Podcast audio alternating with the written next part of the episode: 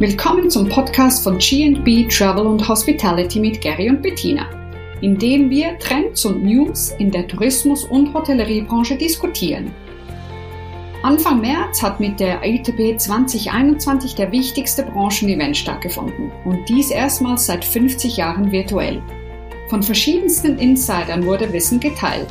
Für unsere ITB Mini Podcast Serie greifen wir Themen auf, die, wie wir denken, den Tourismus und die Hotellerie momentan und in Zukunft beschäftigen werden. Heute sprechen wir über ein ganz spannendes Thema im Tourismus und zwar über den Trend, den wir im Moment und auch in den letzten Jahren schon gesehen haben, zu weg von großen Destinationen hin zu kleineren Destinationen.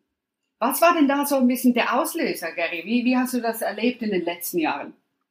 Hat sich schon länger abgezeichnet und, und wurde ja auch an der ITB wieder, wieder sehr schön äh, darüber diskutiert und, und, und belegt. Es war mehr wie ein Auslöser, aber verschiedene Auslöser. Eines ist, man war schon überall. Und zum siebten Mal jetzt nach Paris reisen ist vielleicht, vielleicht nicht mehr der Renner und man sucht Neues. Und vielleicht ist es auch cool, wenn ich sagen kann, ich war ich war in Italien, aber ich war nicht in Rom, ich war in Palermo. Warst du schon in Palermo, weißt du? Äh, und, und, und man kann ein bisschen Stories drumherum machen. Ich glaube, das ist ein wichtiger Punkt. Ein zweiter Punkt ist natürlich, was man äh, gemeinhin als Overtourismus ähm, bezeichnet, also die großen Destinationen wie, wie Amsterdam, wie, wie Barcelona sind durchaus froh, wenn sich der Tourismus etwas breiter aufstellt, wenn nicht jeder an die Ramblas will zur gleichen Uhrzeit.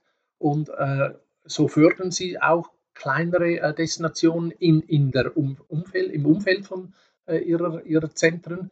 Und, und das Dritte ist auch, in, den, in der Vergangenheit haben die Tourismusdestinations- oder die DMOs entschieden, wie laut sie schreien und da fährt man hin. Die DMOs haben diese Rolle verloren. Heute sind es Meinungsmacher, Influencer oder, oder Gruppen, die entscheiden, wo man hinfährt, nicht mehr die Destination. Ja, absolut. Das ist natürlich auch eine, eine Folge der, des Informationsshifts, also im Sinn von früher hatten die DMOs alle Informationen und heute kannst du und ich eigentlich relativ viele Informationen sind äh, an, an, unseren Fingerspitzen, die wir, die wir selbst nachschauen können im Internet etc.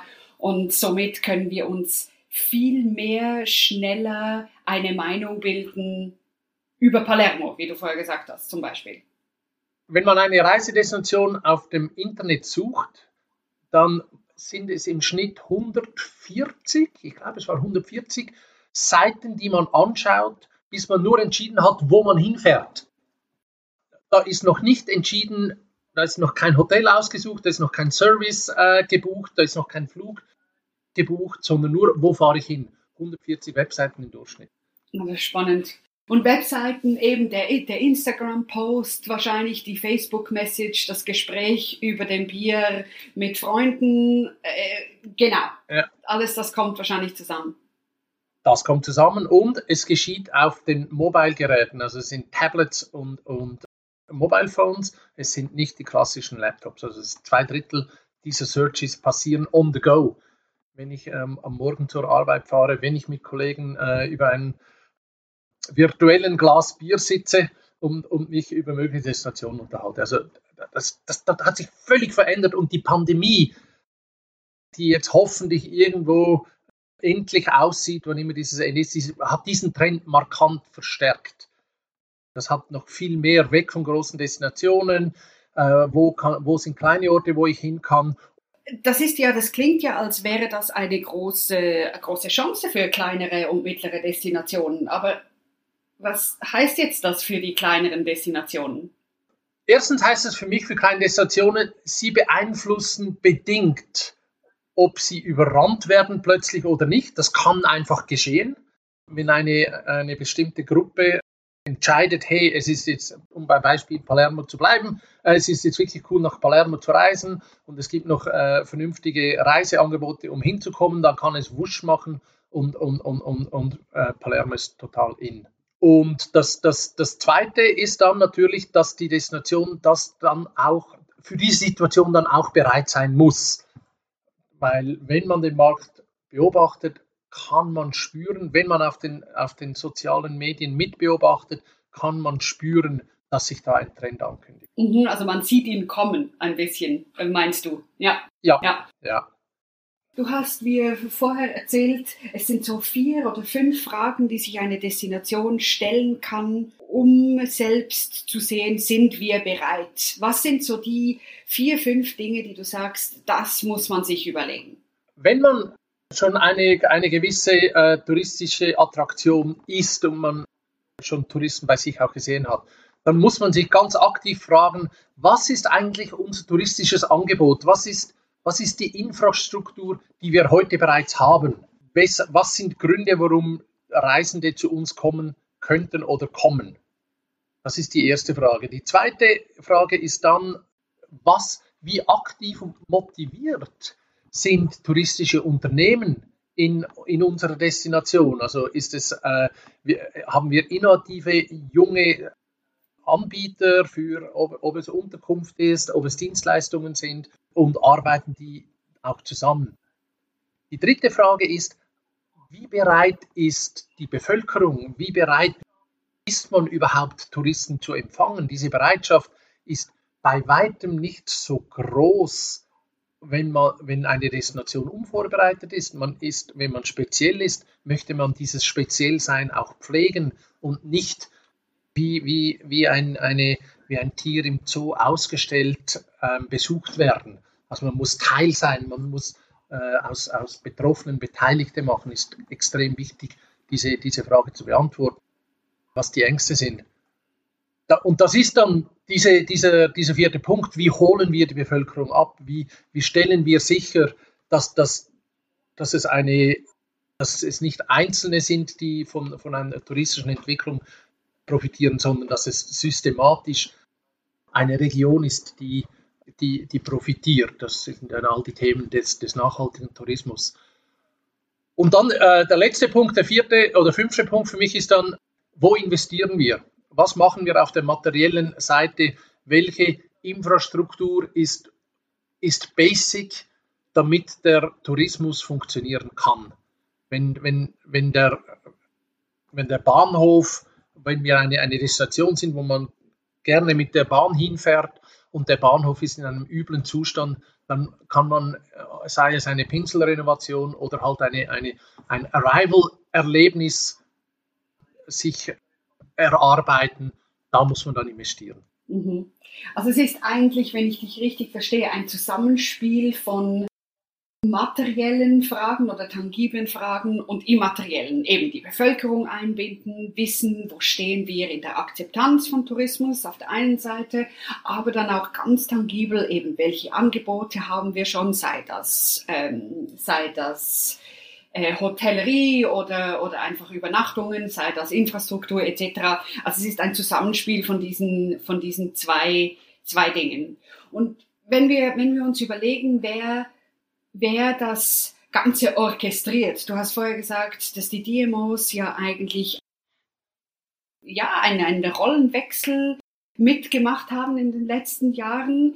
Wie, wie schätzt du ein, wie man das am besten organisiert?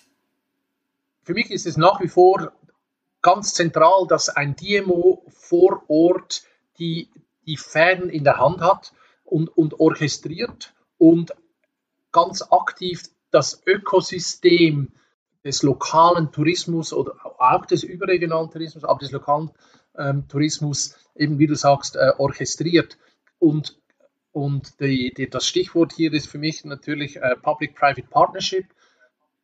Eine, eine Strategie, eine Destinationsstrategie erarbeiten, gemeinsam erarbeiten und dann auch die Umsetzung führen. Das ist für mich die Aufgabe die ein DMO hat als, als, aus einer Projektmanagement-Sicht und die genug Platz und Raum schaffen muss, dass dann die privaten Unternehmer da drin sich auch entfalten können und auch wirtschaftlich natürlich äh, erfolgreich sein können. Mhm. Ich glaube, das ist die zentrale Aufgabe eines modernen DMO. Mhm. Also es ist mehr innengerichtet, or organisieren, orchestrieren, weil eben, wie du vorher gesagt hast, der Einfluss des DMOs von wie die Destination von außen wahrgenommen wird, immer weniger und weniger wird. Genau, und, und es ist die Aufgabe des DMO, um nochmal das Wort zu, zu stressen, des nachhaltigen Tourismus, also was auch zu entscheiden, was machen wir nicht. Wenn ich die Natur an, zu sehr belaste, dann kommen die Touristen nicht mehr, die wegen der Natur hierher kommen. Also auch bestimmen, wo die Beschränkungen sind. Und das ist eine Aufgabe, die ein DMO gemeinsam mit der Politik vor Ort auch äh, machen muss. Aber dann eben das Enabling der, der privaten Unternehmen und auch die, das, die Finanzierung, die zum Teil vielleicht auch aus Anschubfinanzierung aus der öffentlichen Hand. Und da gibt es so viele Möglichkeiten, Fördermaßnahmen, die man auch von, aus verschiedenen staatlichen anderen äh, Ressourcen beiziehen kann, wenn man ein gutes Konzept hat. Mhm, absolut, ja, genau. Nee, das ist super spannend. Ich, ich, habe unglaublich Freude, dass kleine Destinationen heute wieder, ähm, wieder gefragt sind. Ich erinnere mich an Geschichten, die mein Vater erzählt hat, wie er an kleine Orte, an kleine Orte ge gereist ist, die man damals kannte, heute nicht mehr und die langsam wieder bekannt werden. Wenn ich jetzt plötzlich in der Nähe von Zürich von anderen spreche, machen meine Kinder große Ohren. Vor, vor fünf Jahren hätte sie das nicht interessiert. Und, und so sind, äh, glaube ich, viele Möglichkeiten für kleine Destinationen nachhaltig wirklich auch zu wachsen und auch die, die Region attraktiv zu halten. Mhm, absolut. Nee, das ist super spannend, mit dir darüber zu, zu diskutieren und ein wenig den äh, Tourismus und, und die Destinationen zu beleuchten. Das ist immer, immer sehr spannend, hier deine Meinung zu hören. Genau. Und ich glaube, das kann man auch sehr viel spezifischer machen. Und ähm, ich freue mich, dass wir auf unserer Webseite jetzt neu die Möglichkeit geben, dass sich jemand, der ein Gespräch mit uns führen möchte, das mit uns vereinbaren kann und ein, äh, ein informelles äh, Gespräch ähm, mit uns abmachen kann. Mit dir oder mit mir. Das würde uns sehr freuen, genau. Und vor allem auch, wenn Sie das nächste Mal wieder dabei sind bei der nächsten Folge unseres Podcasts. Ganz bestimmt. Und ich freue mich. Danke vielmals, Bettina. Super. Danke, Gary. Ciao, ciao. Ciao, ciao. Und bei dem belassen wir es für heute hören Sie auch die nächste Folge unserer ITB Mini Podcast Serie. Die Folgen sind entweder auf unserer Webseite www.gnbconsulting.com oder auf unseren jeweiligen LinkedIn-Seiten zu finden. Das sind Bettina Bülte und Gary Romanescu. Wir würden uns freuen über Kommentare und Ihre Gedanken zu unserer Diskussion. Bis bald!